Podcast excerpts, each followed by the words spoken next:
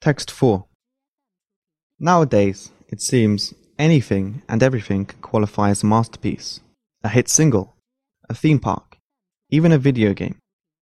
And while the artistic merits of some of these objects of art can be defended, it is tempting to suggest that the world itself has become devalued to the point of vacuity. But most people still feel the need for such a word in everyday discourse, which suggests that the idea of the masterpiece has not yet been emptied of meaning.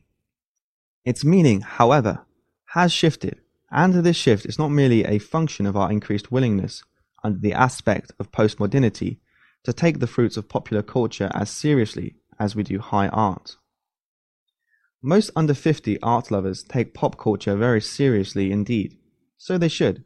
Not merely because it is popular, but because so much of it is so good. It may well be that our popular art is on balance of higher quality than the serious art of the present moment. A case can certainly be made that the best popular art has long aspired to and often attained a degree of aesthetic and emotional seriousness that is comparable to all but the greatest works of high art. Anyone who doubts the merits of a rock album like the Beatles' Revolver or a movie like Chinatown is simply not paying attention to them. Yet they still differ from their predecessors in a way that is fundamental, not superficial. Nor am I referring to the fact that they are less ambitious, be it in their structure of their genre bound subject matter.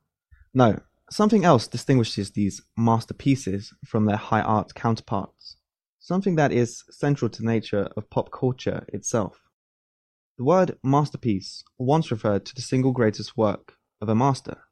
A master was an artist ranked among the outstanding figures in his medium, a creator of all encompassing technical skill and, even more important, a uniquely personal, immediately recognizable creative vision.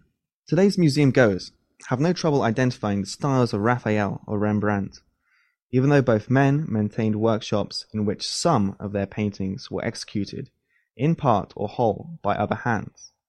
But then came Hollywood movies, commercial products manufactured not by individual artists, but by teams of artisans, whose members collaborate so closely that it is often difficult to the point of impossibility to ascribe principal creative credit to any of them.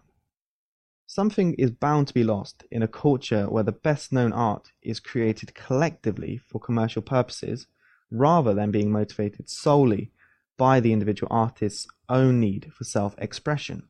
For all their self evident excellence, movies like Chinatown and Godfather are all thrillers of one kind or another. To be sure, they use the familiar convention of genre fiction to explore many other aspects of American life. But somebody almost always gets shot in the last reel, just as a pop song, no matter how well crafted and emotionally moving it may be, is rarely ever more than four minutes long.